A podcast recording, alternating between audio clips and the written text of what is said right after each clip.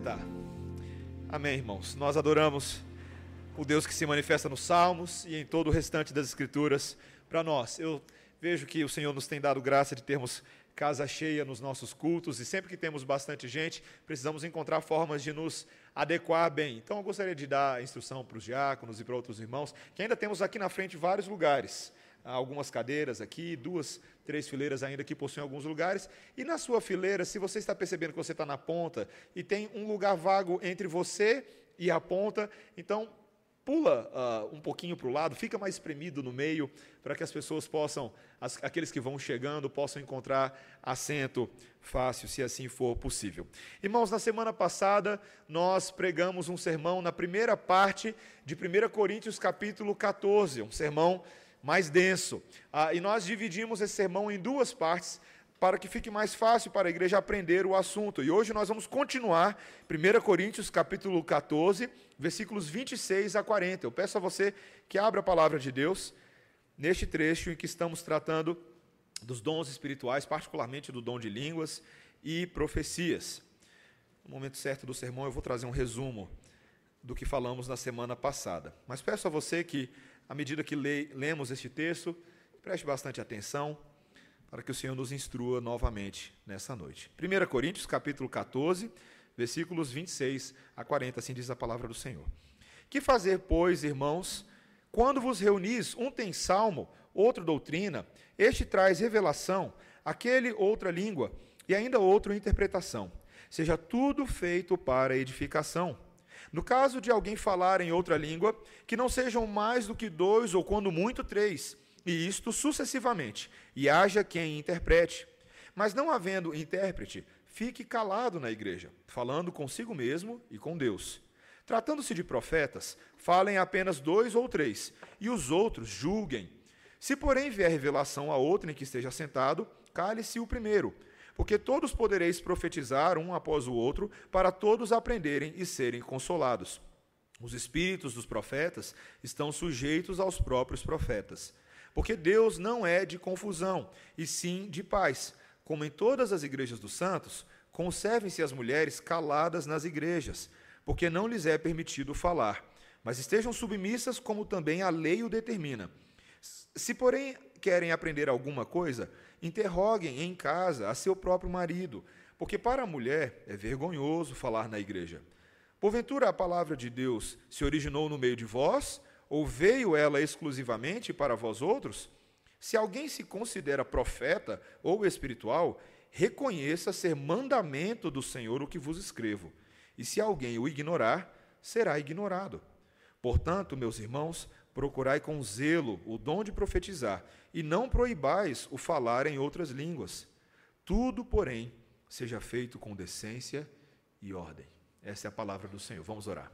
Senhor, nós temos diante de nós, mais uma vez, um texto que nos desafia, um texto que nos leva a considerar a tua vontade para as nossas vidas em nossos dias. Pedimos que o Senhor novamente nos dê graça, sabedoria, discernimento para nos atermos tão somente o que a Bíblia diz que não ultrapassemos a tua santa letra, mas que procuremos aplicá-la às nossas vidas em tudo o que fazemos, em nome de Jesus. Amém. Irmãos, ter uma vida organizada é uma verdadeira arte. Existem hoje livros e livros sobre como levar um dia a dia menos bagunçado, menos desordeiro. Talvez você está precisando de um desses livros aí. Eu sei que de vez em quando eu preciso uh, me organizar. E assim nós podemos, então, é o que a sociedade diz, podemos melhorar a nossa qualidade de vida. Estava lendo um desses livros que conta a história de um homem que tinha uma dessas casas lá no norte, nos continentes nórdicos, uma dessas casas que tem garagem ligada à sua própria casa. E nos países do norte, isso é uma conveniência maravilhosa por causa do clima gelado. Ah, mas também era uma tentação terrível para esse homem, porque durante todo o inverno ele não sabia o que fazer com. Quando ele não sabia o que fazer com alguma coisa, ele ia lá e colocava na garagem. E ele ia entulhando, entulhando, entulhando a garagem, até que ele, quando chegava ali por março, ele estava tão envergonhado da sua garagem que ele nem queria abri-la para a vizinhança, para o pessoal não ver o tanto de entulho que tinha lá dentro. Por outro lado, esse homem tinha um vizinho que era impecavelmente limpo. A garagem dele era um show. Aquele tipo de garagem que tem lugar para tudo e ele mantém tudo no seu devido lugar. Tem cabide para colocar pá, cabide para colocar martelo, ah, cabide para colocar chave de fenda, gavetinha identificada com nome de prego e tamanho de prego. Você já viu esse povo?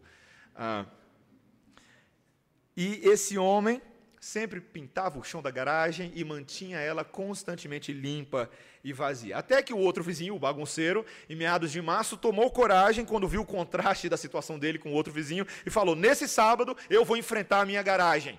E ele foi lá, ele acordou cedo de manhã, abriu a porta, viu a situação, chorou um pouquinho, mas logo se ajeitou e foi lá e começou a trabalhar na garagem dele. Quando foi lá pelas quatro horas da tarde, ele já tinha se livrado de metade das coisas que estavam ali, jogado tudo fora, e começou a organizar o resto e se sentiu absolutamente útil e satisfeito na vida. Deixou até inclusive a porta da garagem aberta pelas próximas três semanas para todo mundo ver a garagem dele.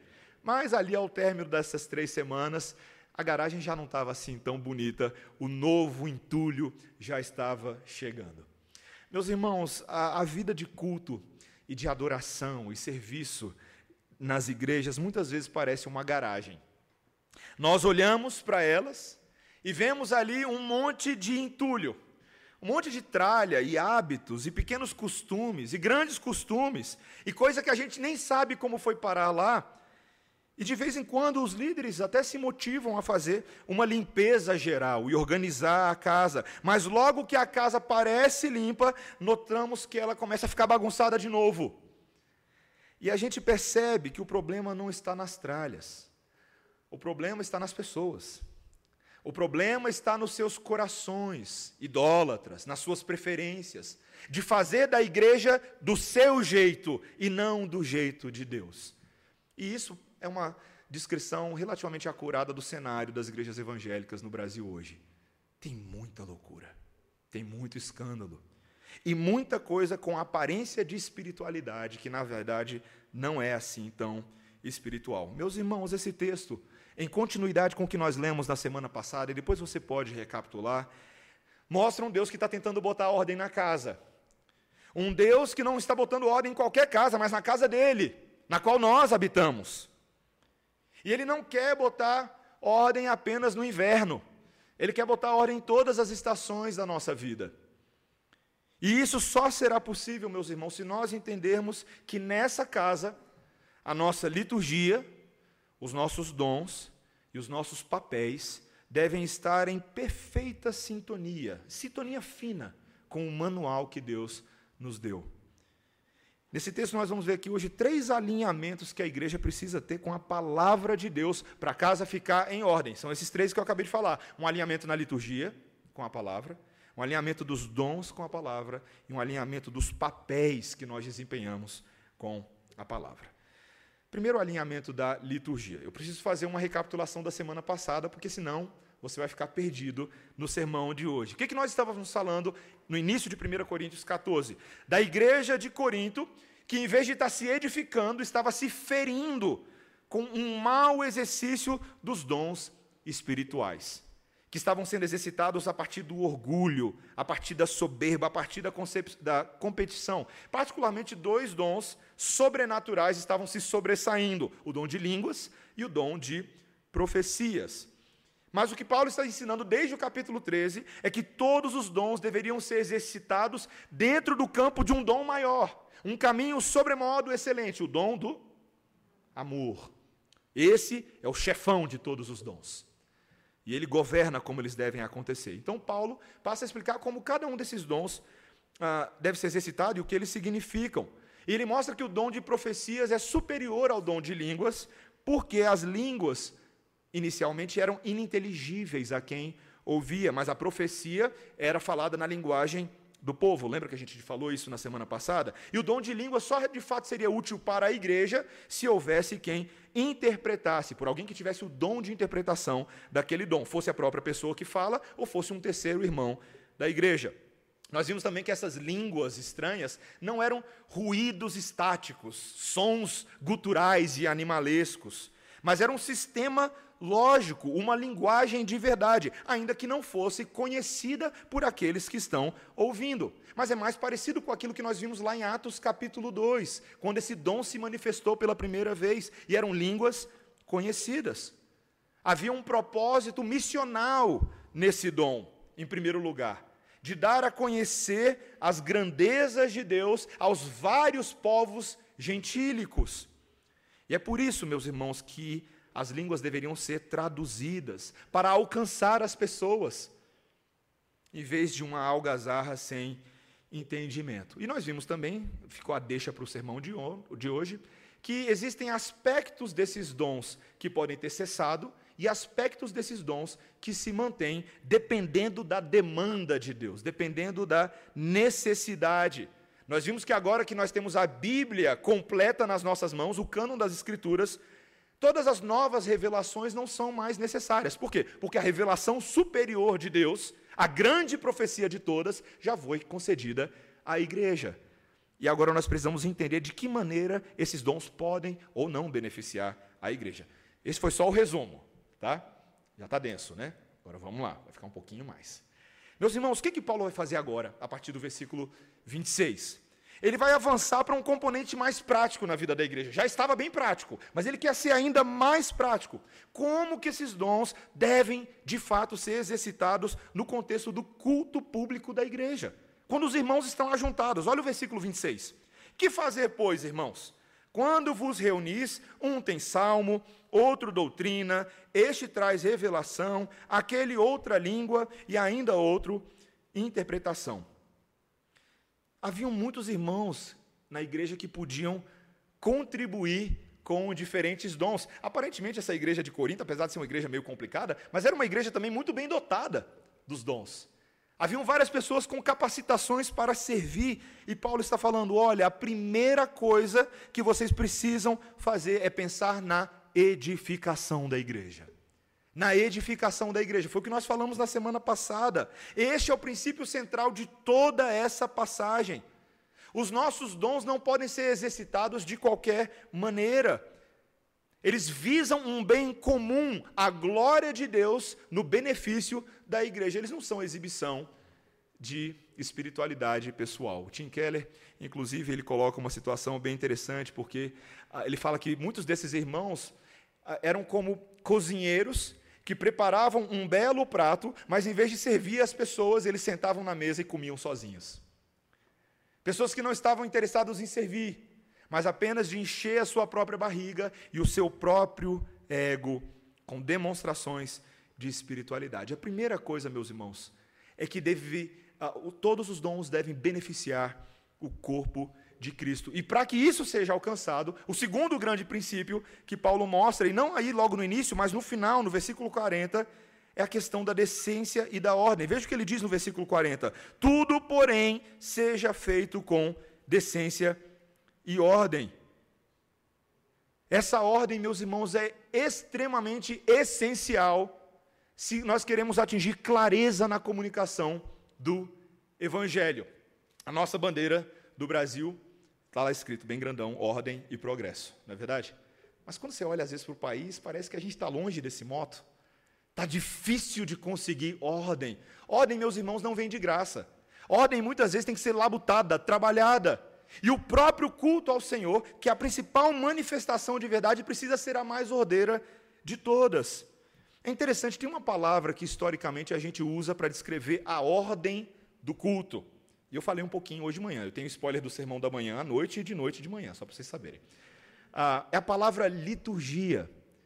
Ah, como eu comentei rapidamente hoje pela manhã, muitas pessoas, quando chegam numa igreja, assim como a nossa, presbiteriana, ou outras igrejas históricas, aí vem lá a palavra liturgia. Aí pensam logo em igreja católica. Pensam em alguma coisa assim, eu não sei exatamente o que, que isso significa. Mas a palavra liturgia, que aparece tanto no latim quanto no grego, é uma palavra formada por duas raízes. Uma raiz leit, ou laos, que significa povo, e a segunda raiz, urgia, trabalho, ofício. O trabalho ou o ofício do povo, a ordem do povo.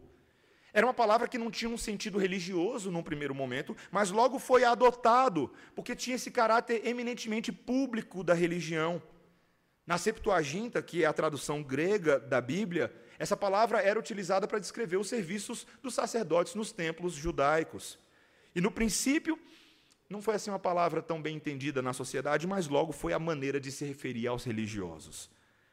É interessante que ela não é entendida por todos os supostos cristãos da mesma maneira.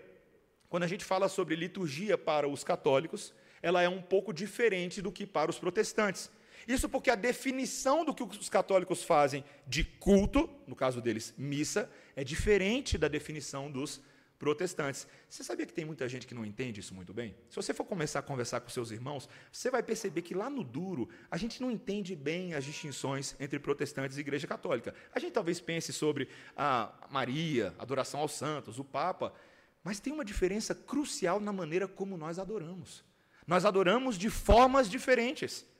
Na Igreja Católica, a missa ela tem uma significação a respeito de Cristo bem diferente da Igreja Protestante. A missa é uma espécie de ressacrificação de Cristo, no qual ele se faz presente na Eucaristia por meio dos sacramentos. Então, quando um sacerdote católico ele faz a administração da Eucaristia, ele está assumindo que naquele momento o corpo crucificado e encarnado de Cristo se faz presente no pão e no vinho.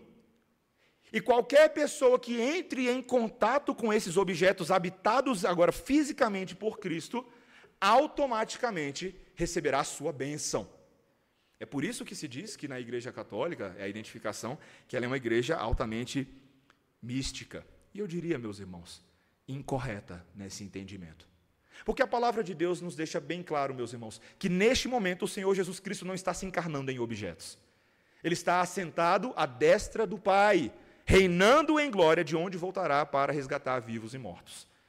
O Senhor Jesus Cristo, ainda que no seu espírito seja onipresente, no seu corpo físico, ele está em um local agora. Se ele pudesse mandar o localizador do WhatsApp, a gente saberia onde ele está. No mundo invisível, mas é verdade. Ele não está em seu corpo físico em vários lugares ao mesmo tempo. Ele está à destra do Pai, em toda a autoridade real. Isso significa que o significado do culto para nós é um pouco diferente. Cristo não está sendo ressacrificado na mesa do Senhor, muito pelo contrário. Nós só podemos receber e ter comunhão com Ele pela fé, se utilizando desses elementos para nos lembrarmos memorialmente daquilo que Ele fez por nós. Não há comunhão com o Senhor Jesus Cristo apenas tocando em objetos onde Ele esteja, não nós precisamos de fé com entendimento, fé cognoscível. E a liturgia, então, é bem diferente na sua essência entre igrejas católicas e protestantes. Mas a liturgia, meus irmãos, é mais do que só o significado do culto. A liturgia também são as coisas que fazemos no culto, os elementos de culto. As igrejas reformadas, protestantes ao longo da história, têm enfatizado o que é o verdadeiro culto a Deus. Verdadeiro culto a Deus não é qualquer coisa. Não é qualquer coisa que eu digo que é culto a Deus. Pelo contrário, como vimos hoje de manhã também, é aquilo que Deus diz para nós que é culto a Ele. Deus instituiu, por meio dos seus apóstolos e do Senhor Jesus Cristo, os elementos que compõem a vida da igreja. Por exemplo, num culto cristão, bíblico, você lê a palavra, você prega a palavra, você ora a palavra, você canta a palavra, você come e vê a palavra, e você vive a palavra. Você percebeu que a palavra é o elemento central de todas as coisas? Ela que liga e dá significado ao culto. Por isso que numa igreja protestante reformada há uma, um esforço, uma intencionalidade de se conectar o sentido de cada parte do culto. Talvez você não tenha percebido isso, mas hoje no nosso culto, o salmo que nós lemos no início tem a ver com a leitura bíblica que fizemos no meio, que tem a ver com o sermão agora. Os cânticos entoados evocam ideias para que haja uma unidade temática entre tudo aquilo que a gente faz.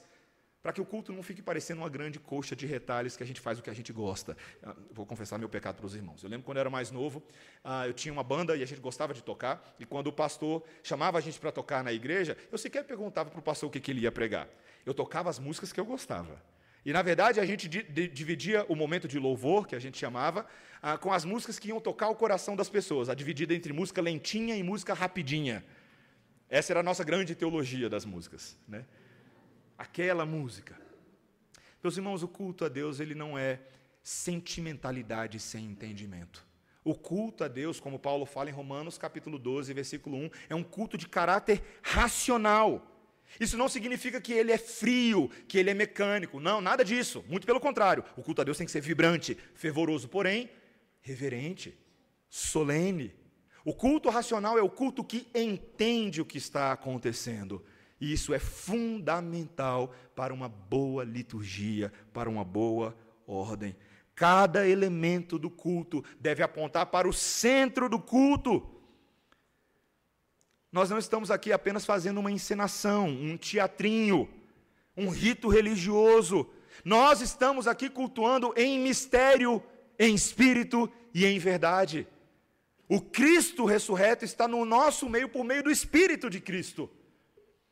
A igreja do Senhor reunida desfruta disso. A verdadeira liturgia tem raízes absolutamente cristológicas, centradas no Senhor Jesus Cristo. Ele rompe com qualquer ritualismo e torna a liturgia um culto agradável a Deus, um culto bom. Estava conversando com alguém esses dias que estava me dizendo assim: Nossa, pastor, o culto presbiteriano podia ser um pouco mais animadinho. Um amigo presbiteriano.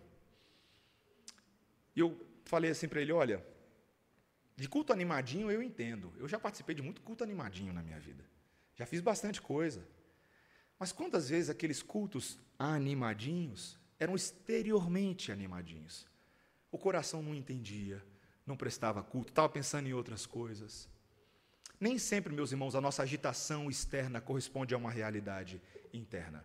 Agora, se a realidade interna está acontecendo, sim, devemos cultuar com fervor e com alegria. Uma irmã outro dia também me perguntou, pastor, numa igreja presbiteriana pode falar amém, glória a Deus?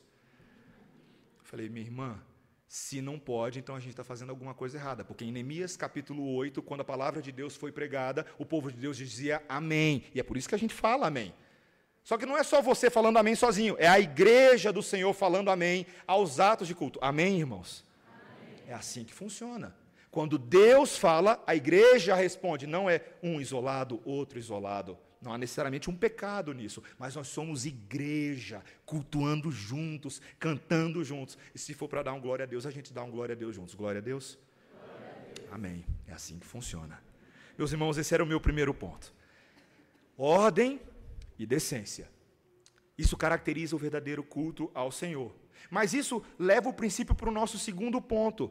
O nosso alinhamento não está só na liturgia, mas também como os dons vão acontecer. Agora eu quero que você preste bastante atenção nesse ponto. Primeiro, Paulo vai mostrar a organização do dom de línguas na igreja. Olhe o versículo 27. No caso de alguém falar em outra língua, que não sejam mais do que dois, ou quando muito três, e isto sucessivamente, e haja quem interprete. Mas não havendo intérprete, fique calado na igreja, falando consigo mesmo e com Deus. Vamos dissecar o que está acontecendo aqui. Paulo está tentando botar ordem na casa. A primeira coisa que ele está falando é de ordem. No máximo, duas ou três pessoas, olha que interessante, receberiam permissão para exercer o dom no culto público. Ainda que tivessem mais pessoas capazes de fazer isso, Alguns poucos deveriam ser capazes de fazê-lo para a edificação da igreja. O princípio é muito simples para a gente. Já imaginou se toda a igreja fosse uma igreja de músicos e todo mundo fala assim, agora eu quero tocar, e todo mundo tentasse subir aqui para fazer isso ao mesmo tempo? Não daria assim muito certo. É por isso que existe uma escala. Hoje, alguns fazem, amanhã, outros fazem. É um princípio simples de organização. Mas veja também ele diz que é sucessivamente, um por vez, cada um com um tempo adequado para fazer aquilo. Aparentemente, o problema que Paulo está lidando aqui, meus irmãos, era que muitos nessa igreja falavam e exerciam o dom simultaneamente. O que pode ter causado uma grande confusão nessa igreja. Vocês já perceberam que nós, brasileiros, temos o péssimo hábito cultural de conversarmos atropelados? Vocês já perceberam isso? A gente interrompe uns aos outros sem permitir que o outro conclua as suas ideias, a gente fica foito para dizer o que pensa e acaba diminuindo a opinião do nosso próximo. Eu sei disso porque eu senti esse contraste quando eu morei fora e certa feita eu fui, o reverendo Gustavo talvez lembre disso, a gente foi conduzi-los ali para visitar uma família nos Estados Unidos ah, e eu lembro, eu lembro, Estou denunciando o Gustavo e a Rose aqui agora. Eles sentaram ao nosso lado e eles achavam que a família não gostava deles. Por quê? Porque cada vez que eles falavam alguma coisa, eles terminavam, aí a gente falava e eles ficavam em silêncio. Eles aguardavam, eles pensavam no que eles iam falar depois. E a gente ficava, tem alguma coisa errada acontecendo aqui. Vamos embora, vamos embora. Meus irmãos, mas é assim que a gente consegue ordem. Quando a gente tem paciência, quando a gente tem calma, quando a gente pensa antes de falar. O texto que nós lemos de Eclesiastes capítulo 5 hoje falou que um dos problemas daquela igreja do Antigo Testamento é que eram nécios no falar. Atropelavam tudo. Mas o culto a Deus tem que ser ordeiro, não deve haver bagunça e sim clareza na comunicação. E veja, novamente, a obrigatoriedade da tradução. Caso não haja intérprete, a pessoa com o dom deve se calar, falando consigo mesmo e com Deus. Por quê? Porque no culto público, o foco é a edificação do povo. No seu culto particular, talvez em casa, com a sua família, sozinho no seu quarto, uma pessoa poderia ali falar em língua sem nenhum prejuízo. Mas se ela está falando na igreja, que haja quem interprete. Perceba que aqui há a possibilidade de que o dom seja controlado por aquele que o exerce. Não é uma perda de controle, como muitos alegam que o dom de línguas é. Um êxtase indiscernível, como se ser tomado pelo Espírito fosse um impulso irrefreável uma experiência que anula a mente, que anula a nossa vontade. Quando o Espírito de Deus vem, eu não consigo me controlar. Se o Espírito de Deus se move em mim, eu danço como Davi. Já cantou essa música antes? Veja, meus irmãos, o dom é um dom controlável. Ele pode ser utilizado da forma mais benéfica. Obviamente, aqui nesse ponto eu faço uma pequena pausa, porque algumas objeções comuns já aparecem aqui, provavelmente já saltaram na sua cabeça também. Alguns poderiam dizer, pastor, eu entendo a linha que você está seguindo aí, mas eu não consigo perceber que mal há em falar em línguas hoje na igreja. Na minha experiência, eu só vejo benefícios. Talvez você poderia pensar dessa forma. E, meus irmãos, lembre-se do que nós falamos na semana passada. Se as línguas faladas, em tese, procedem de Deus, então elas têm que atender o propósito de Deus para as línguas. O propósito missional de anunciar a verdade de Deus àqueles que ainda não a conhecem. Certamente não haveria impedimento, e esse texto nos diz que não deve haver impedimento àquele que genuinamente fala em línguas, se isso acontecer.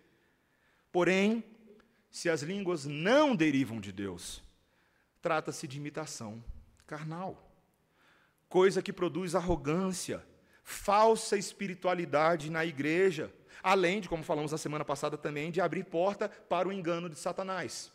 Lembra daquele exemplo que eu dei, e repito rapidamente, do grupo de satanistas em São Paulo? Isso aconteceu, foi testificado e noticiado por alguns jornais, que se filtrou em algumas igrejas, supostamente falando em línguas, quando na verdade estavam falando em encantamentos demoníacos, se passando por irmãos, recebendo vários aleluias, glória a Deus, e usando essa oportunidade para se infiltrar nas lideranças, derrubar pastores, e por aí vai. E foi uma situação trágica. Por isso que nós temos que ter cautela. Por isso que nós temos que ter cautela. Outro poderia dizer: Ah, pastor, e essa é comum, presta atenção. Ah, pastor, você nunca falou em línguas porque você nunca foi batizado com o Espírito Santo. Essa é comum. Eu já ouvi isso antes. E esse é um argumento que muitos dos meus irmãos, amigos, colegas pentecostais usam comigo. Mas uma coisa que eles não entendem bem é essa doutrina que eles professam. E quando eu explico para eles, às vezes eles ficam assim meio de olho arregalado, porque essa doutrina da segunda bênção, que foi enfatizada principalmente no século passado, surgiu enfatizada dentro do movimento carismático. Logo que ocorreu ali o suposto avivamento na Rua Azusa, no, na costa leste dos Estados Unidos, na Califórnia, no ano de 1906, que foi a raiz do movimento das Assembleias de Deus, da Igreja Quadrangular do Evangelho. Logo, os primeiros orientadores desse movimento tentaram transformar em doutrina aquilo que eles estavam vivendo. Veja que a ordem já é inversa. Em vez de você começar com a Bíblia e a Bíblia explica a sua experiência, não. Eu estou tendo uma experiência, eu preciso arranjar um jeito de encaixá-la na Bíblia. Foi isso que começou a acontecer. E ali surgiu, passou a surgir essa, essa linguagem da segunda bênção, na qual eles defendem o quê? Que existem basicamente dois tipos de batismo: um batismo com água e um batismo com o Espírito. Você até em tese poderia receber a água, mas tem que orar para ter o Espírito. E só então você receberá os dons de línguas. Mas o erro, meus irmãos, nessa forma de pensar é uma interpretação equivocada do livro de Atos. Onde Lucas, que escreveu esse livro, quis, sim, didaticamente, nos mostrar o processo de conversão dos gentios. Ora, ele descrevia o ato externo da água vindo sobre a cabeça, mas ora, ele descrevia a realidade espiritual do coração. Uma operação interna do Espírito Santo. E veja, nem sempre há uma coincidência plena entre o ato externo e o ato interno. Um é o ato da igreja visível, outro é o ato da igreja invisível, aquele que apenas Deus pode fazer, mas ambos apontam para as mesmas realidades. Todo crente verdadeiro é batizado no Espírito Santo, ele é selado com o Espírito Santo.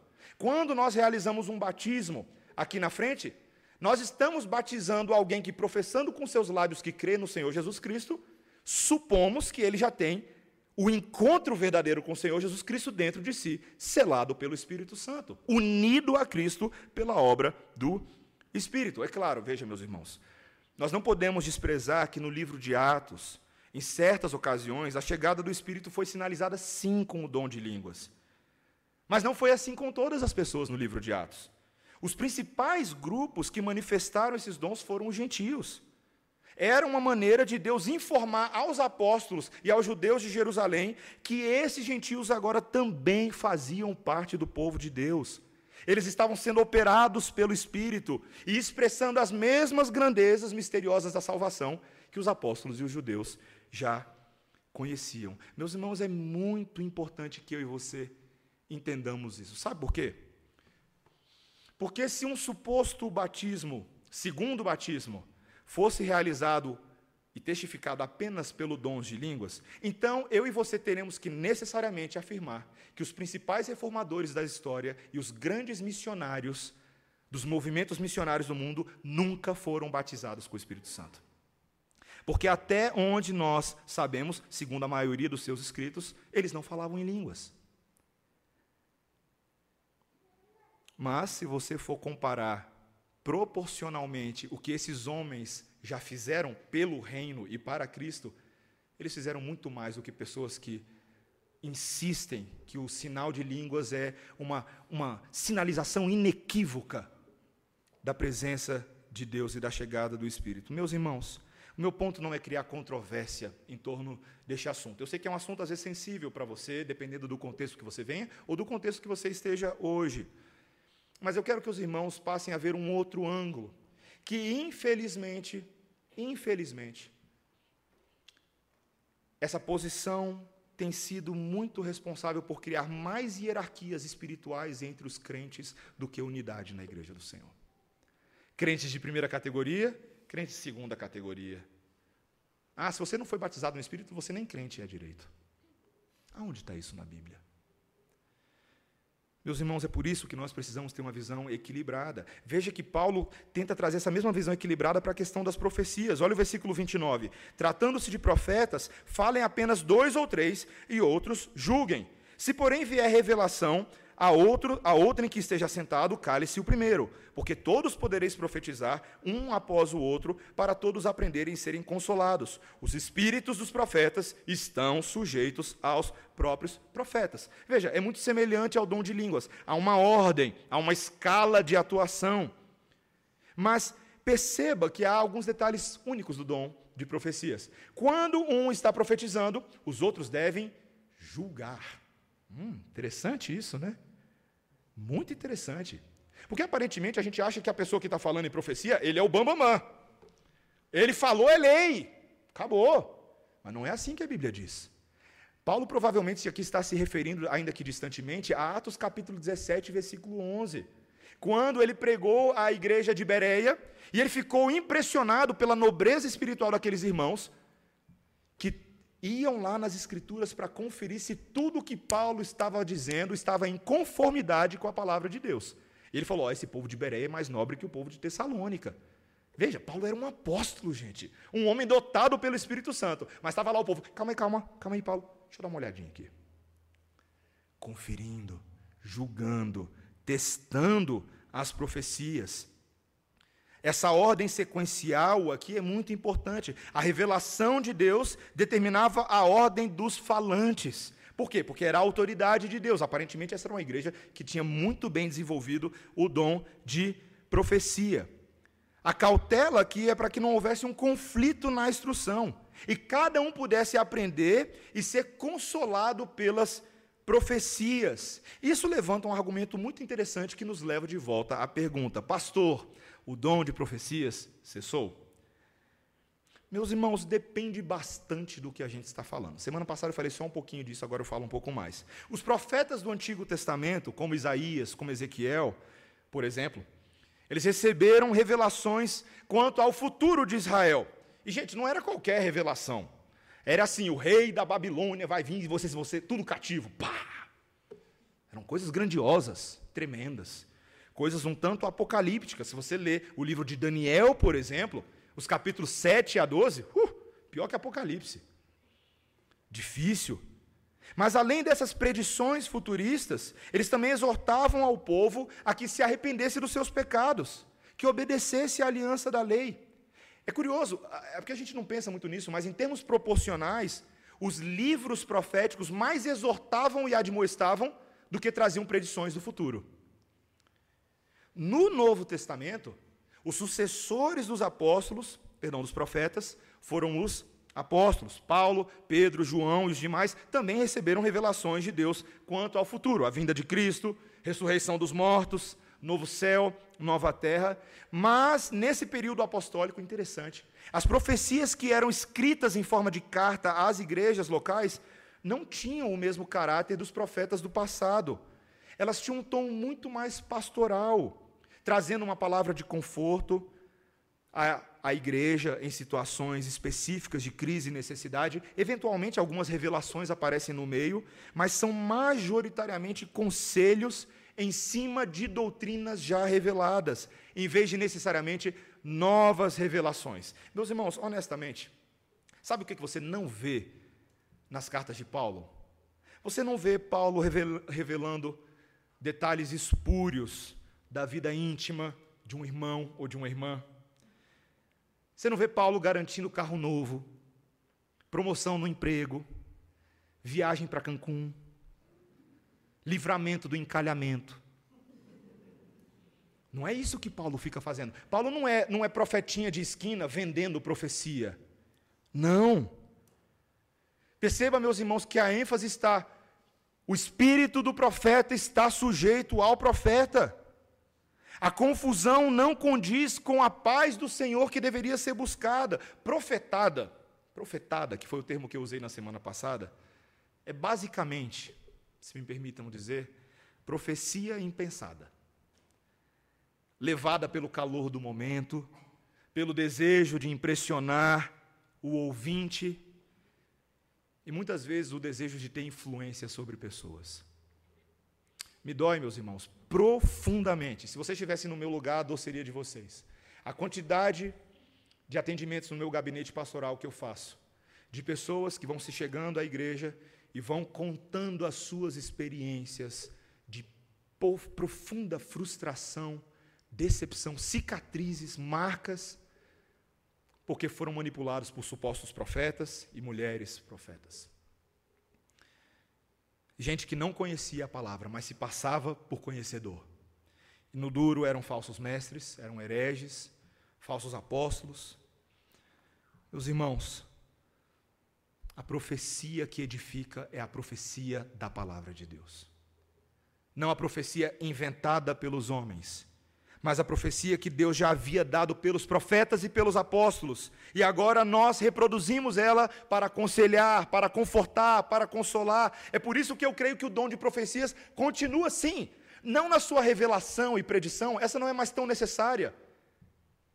Mas quando um pastor prega, quando você dá um conselho bíblico para alguém, quando você traz a palavra certa na hora certa para aqueles irmãos com quem você convive e conhece, você está profetizando.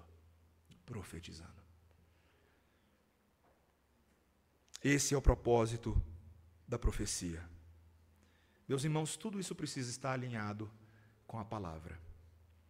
E o mais importante, esse é meu último ponto, é que nós precisamos estar alinhados. Não é a, liturgia, os dons, os nossos papéis como servos de Deus precisam estar alinhados. E para falar disso, e você sabe aquele tipo de sermão que você gostaria de pular uma parte do sermão? Vamos para o sermão da semana que vem? Eu tenho que tratar com vocês aqui dos versículos 34 a 36. Vai doer mais em mim do que em vocês, eu garanto. Mas eu vou primeiro ler esses três versículos e depois a gente tenta, pela graça do Senhor, entendê-los. Veja só a palavra de Deus. Conservem-se as mulheres caladas nas igrejas, porque não lhes é permitido falar, mas estejam submissas, como também a lei o determina. Se, porém, querem aprender alguma coisa, interroguem em casa seu próprio marido, porque para a mulher é vergonhoso falar na igreja. Porventura a palavra de Deus se originou no meio de vós, ou veio ela exclusivamente para vós outros? Muito pastor, nesse momento, tentaria se esconder debaixo do púlpito. Mas o que a palavra de Deus quer dizer com esse trecho? Para que, que Paulo, para toda a sequência de pensamento que ele parece estar seguindo para falar disso? Pelo mesmo motivo que esse tema já apareceu lá no capítulo 11. É por esse mesmo motivo que Paulo vai pincelando esse tema aqui e ali na carta de Corinto, de Coríntio. Certamente, meus irmãos, havia um problema na igreja um problema sério. A instrução começa com um mandamento de Paulo, um mandamento apostólico para que as mulheres fiquem caladas na igreja. Não era opcional. Aparentemente, meus irmãos, os comentaristas e historiadores que entendem esse texto à luz do seu contexto original, capturam que algumas mulheres da igreja estavam afrontando a autoridade masculina dos seus pastores. Estavam, talvez, até se rebelando contra certas orientações, estavam tentando tomar e arrogar autoridade para si. E é bem possível que essas mulheres estivessem sendo influenciadas pelo espírito dos seus dias. A sociedade de Corinto era uma sociedade moralmente relaxada. E eles não tinham respeito nenhum pelos parâmetros da fé cristã. A Bíblia não era nada para os coríntios. E é possível que muitas dessas pessoas estivessem sendo influenciadas por uma espécie de feminismo grego. E, portanto, Paulo pede para que fiquem caladas. Porque, neste caso, isso seria um sinal da sua submissão, do seu respeito, da sua sujeição dentro de uma estrutura estabelecida por Deus. Várias perguntas começam a saltar aqui. Pastor, você está falando que era para elas ficarem totalmente caladas, que elas não podiam cantar, não podiam falar nada com seus irmãos ao lado? Não é exatamente isso, meus irmãos. O ponto aqui é que naquelas coisas que dizem respeito à autoridade da palavra de Deus proferida no culto, essas mulheres não deveriam se manifestar, deveriam receber instrução posterior junto ao seu marido, que era o primeiro pastor delas das esposas e dos filhos, sempre respeitando todas as pessoas. A segunda pergunta é bem, bem fácil, está na sua cabeça agora, pastor. Mas será que isso não é um pouco radical? Nós não estamos aí numa longa jornada nos últimos 70, 80 anos para vencer essa desigualdade social entre homens e mulheres. Os movimentos femininos, e veja, eu não estou falando necessariamente feministas, mas os movimentos femininos históricos não estão tentando trazer uma evolução nesse sentido? E, meus irmãos, de fato, nós compreendemos que há muita coisa interessante que tem acontecido nas últimas décadas. Eu diria quase nesse último século inteiro. Para promover a, so a inclusão social da mulher, a possibilidade dela ser reconhecida como uma cidadã com direitos na sociedade, direito ao voto, direito ao trabalho, direito à assistência de saúde, todas essas coisas estão absolutamente corretas. A dignidade feminina como criação do Senhor, uma mulher que é criada à imagem e semelhança do seu Criador, para florescer em sua humanidade. isso deve ser sempre defendido pelos filhos de Deus, sempre defendido pela igreja. Qualquer coisa fora disso seja anátema. A palavra do Senhor é clara: a mulher é tão ser humano quanto o homem. Ser tratada com inferioridade não é o evangelho de Cristo Jesus. Mas, meus irmãos, não é isso que está em jogo aqui. Nós não estamos falando da dignidade nem da competência das mulheres, mas de qual é a vocação, a responsabilidade, o papel específico que Deus conferiu a elas no plano divino. E é por isso que Paulo diz que esse mandamento é determinado por lei. Ele se lembra que lá em Gênesis 2 e Gênesis 3, Deus estruturou o mundo de tal maneira que o homem fosse cabeça da mulher, que ele fosse o líder dela e ela fosse uma auxiliadora idônea. Alguém que pudesse ajudá-lo nessa liderança e também fosse líder sobre os seus próprios filhos. É um argumento interessante que nós vimos no capítulo 11. Assim como Deus é cabeça de Cristo e Cristo é o cabeça do homem, o homem é o cabeça da mulher. Esse é o argumento que Paulo tem utilizado. Veja, meus irmãos, essa posição não é uma opinião cultural. Ah, pastor, na igreja de vocês vocês pensam assim. Não. Paulo está dizendo que este é mandamento da lei de Deus. Não é algo da cultura. Veja o que ele diz no versículo 36. Porventura a palavra de Deus se originou no meio de vós, ou veio ela exclusivamente para vós outros? Não. É mandato de Deus desde a criação. Não é resultado do pecado, não é resultado da queda, é determinação do Senhor. No Antigo e no Novo Testamento, a igreja passa a refletir a estruturação de Deus na família. Apenas os homens, e não todos os homens, tá, mulheres? Mas apenas aqueles escolhidos por Deus são colocados como cabeças das suas igrejas, ordenados e aqueles que recebem autoridade para pastorear o rebanho do Senhor. Então, um princípio importante: a ordenação pastoral que nós vemos no Novo Testamento não é para as mulheres, mas também não é para todos os homens, é para alguns homens. E aí vem a terceira objeção. Eu estou trabalhando com a sua objeção, eu estou trabalhando com a sua cabeça. Pastor, e as mulheres profetisas da Bíblia? E as mulheres profetisas do Antigo Testamento e do Novo Testamento? Sim, meus irmãos. Na história da redenção, houve situações em que Deus utilizou mulheres, sim, em posições proféticas. E a lista não é pequenininha. Uda, Miriam, Débora, Noadia, Ana, as quatro filhas de Filipe, todas elas estão na Bíblia. E todas elas tiveram, sim, o dom profético. Não foi incomum que, em certas situações excepcionais, Deus utilizasse essas mulheres para ofícios específicos. Mas é interessante que em Israel não havia uma linhagem profética de mulheres. Elas apareciam aqui e ali, mas elas não estavam dentro de, um, de, uma determinação da lei de Moisés ou de uma determinação do rei Davi. Curiosamente, em algumas instâncias, até essas mulheres reconheciam que estavam agindo fora das suas atribuições iniciais. Posso dar um exemplo para vocês? Vocês lembram de Débora, nome maravilhoso, nome da minha esposa? Débora. Débora foi juíza em Israel, uma mulher extremamente competente extremamente competente. E ela foi profetisa também. O texto nos fala lá em Juízes capítulo 4, esposa de Lapidote. Ah, e certa feita, Débora mandou chamar Baraque. E lhe lembrou que Deus havia dado uma profecia de que ele deveria avançar com 10 mil homens contra Císera, que era o comandante dos cananeus e do exército dele. Baraque ficou assim um pouco tímido. Ele vira para Débora e fala assim: Débora, você vai comigo? E o que, que foi que Débora respondeu para Baraque? Lá em Juízes capítulo 4, versículo 9. Certamente irei contigo, porém não será a tua honra da investida que empreendes, pois às mãos de uma mulher o Senhor te entregará Císera.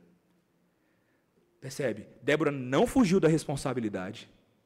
Nem era uma questão dela não ser competente para essa tarefa, porque isso é indiscutível.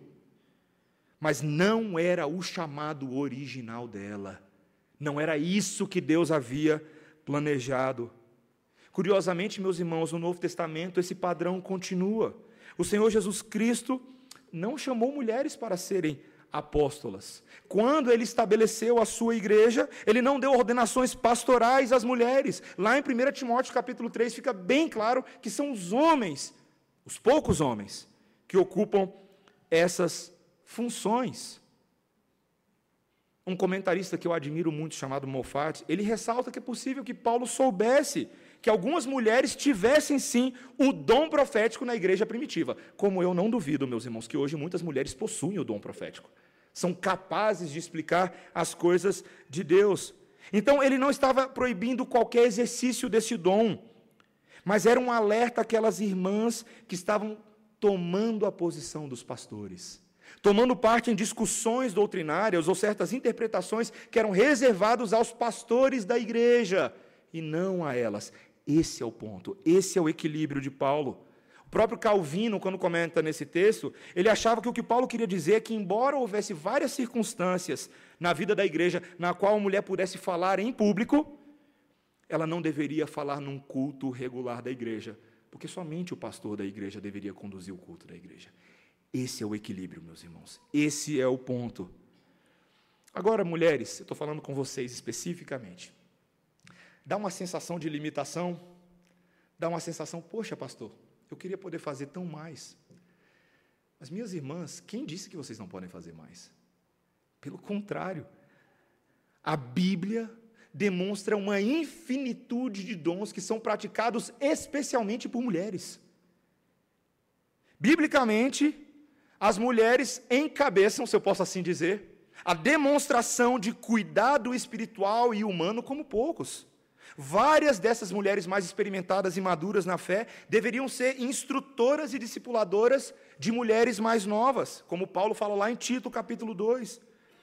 Elas seriam capazes de instruir bem os seus filhos, teriam uma função educadora impressionante, não só com filhos, mas com crianças no geral, um certo dom que Deus, a, que Deus deu a elas. As casadas deveriam instruir as solteiras. Isso pressupunha, meus irmãos, preste atenção, minhas irmãs, que as mulheres na igreja deveriam ter uma preparação teológica invejável. Que elas deveriam ser capacitadas para serem conselheiras bíblicas de grande habilidade. Um apoio tremendo na vida da igreja. Além disso, repousa sobre elas uma responsabilidade especial pelo dom de hospitalidade e acolhimento.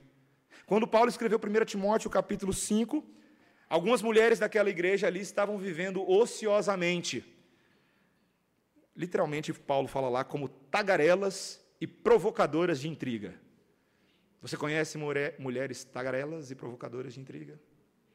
Imagina. Minha irmã, você é uma mulher tagarela, provocadora de intriga. Essas mulheres, Paulo fala, viviam de casa em casa falando o que não deviam. Sabe o que, que Paulo está dizendo? Estão perdendo o tempo delas. Ele diz então: não deem ocasião à maledicência, não sejam preguiçosas, pelo contrário, sejam recomendadas por um testemunho de serviço ativo e boas obras. E aí ele dá uma lista de coisas que as mulheres podem fazer: criem bem os seus filhos, exercitem hospitalidade, lavem os pés dos santos, socorram aos atribulados, vivam na prática zelosa de tudo que lhes vier à mão com todos os dons que Deus lhes conceder. Percebe? Que elas deveriam ser notáveis por um trabalho multiforme, excelente, cheio de alegria, cheia de vida. Meus irmãos, por que almejar especificamente só um dom quando Deus tem dado tantos? Isso tem revelado no coração de muitas mulheres uma insatisfação. Não com a igreja, mas com Deus. Um descontentamento com o papel que Ele mesmo lhes designou. É como se elas falassem: Eu não quero todas essas outras coisas maravilhosas, Deus, que o Senhor está me dando. Eu quero o fruto proibido da árvore. O mesmo pecado que Satanás caiu.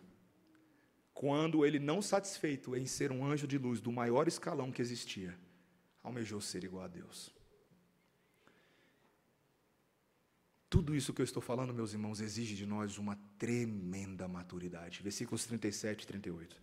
Se alguém se considera profeta ou espiritual, reconheça ser mandamento do Senhor o que vos escrevo. E se alguém o ignorar, será ignorado. Vocês perceberam que Deus não passa a mão na nossa cabeça? Ele não fica de, de voltas. Ah, não é bem assim.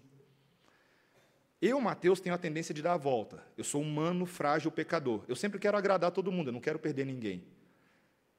Mas político e discurso político não é o que faz uma igreja ser firme, é a verdade de Deus. Meus irmãos, Deus tem convocado a mim e a você, independente de quem nós sejamos hoje, para termos satisfação e contentamento no que o Senhor nos tem dado. Quantas vezes eu e você estamos olhando para o lado de lá da cerca e nos esquecemos do pasto abastado que o Senhor tem colocado para nós? Você tem invejado os dons dos outros. O Espírito pode te dar tanto e tem te dado tanto. Na verdade, se você não está usando o seu talento, você está pecando contra Deus. Não há igreja que não trabalhe. Essa é a sessão dos capítulos 12, 13 e 14 de Coríntios que nós encerramos agora. Nós devemos procurar com zelo os dons. Olha o versículo 39 e último. Portanto, meus irmãos, procurai com zelo o dom de profetizar, e não proibais o falar em línguas. Tudo, porém, seja feito com decência e ordem. Meus irmãos, Deus quer que nós procuremos com zelo. No caso aqui, profecia e línguas tinha uma função importante na vida da igreja. Mas todos os dons estão debaixo do mesmo princípio. Eu e você temos que procurar com zelo. Último exemplo. Eu fiz um, estive participando de um acampamento de jovens e adolescentes uma vez, e o pastor da minha antiga igreja fez uma coisa que eu nunca tinha visto ninguém fazer. Ele fez um acampamento de dons espirituais. Eu achei aquilo super interessante. Na minha cabeça, no primeiro momento, eu, achei que eu ia sair de lá falando em línguas. Mas foi bem diferente. Foi um acampamento acadêmico. Ele imprimiu uma apostila para todo mundo, e nessa apostila continha uma lista de dons espirituais a partir daquilo que a Bíblia dizia que nós devemos saber que são os dons espirituais. E o que ele queria é que nós estudássemos a palavra, que a gente entrasse de cabeça naqueles dons, para ao término de três dias, então, podermos ter uma noção melhor de que dons Deus nos tinha dado. Meu irmão, qual que é o seu dom? Sabe como é que você vai descobrir o seu dom? Um anjo não vai aparecer no seu quarto. O Espírito não vai vir com uma voz tonitruante te derrubar no caminho para Damasco ou para Águas Claras. Mas a palavra de Deus é viva e eficaz e o Espírito Santo fala por meio dela.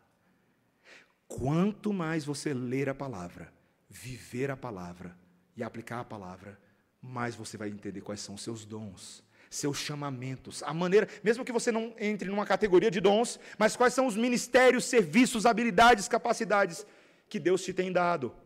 Você vai começar a perceber que tudo o que você tem é e faz hoje pode ser instrumento nas mãos de Deus. O lugar onde você trabalha, a universidade onde você estuda, a creche onde você coloca os seus filhos, o ambiente onde você paga suas contas, aquela lotérica na esquina, em cada ambiente, em cada local, nós podemos abraçar as vocações de Deus para abençoar outros. Só basta a gente querer ver. A garagem de Deus é sempre arrumadinha, é sempre boa. A gente tenta entulhar, mas o Espírito limpa. E ele usa essa garagem para um propósito muito melhor do que só exibir uma garagem limpa. Ele quer que essa garagem comece a abrigar carros.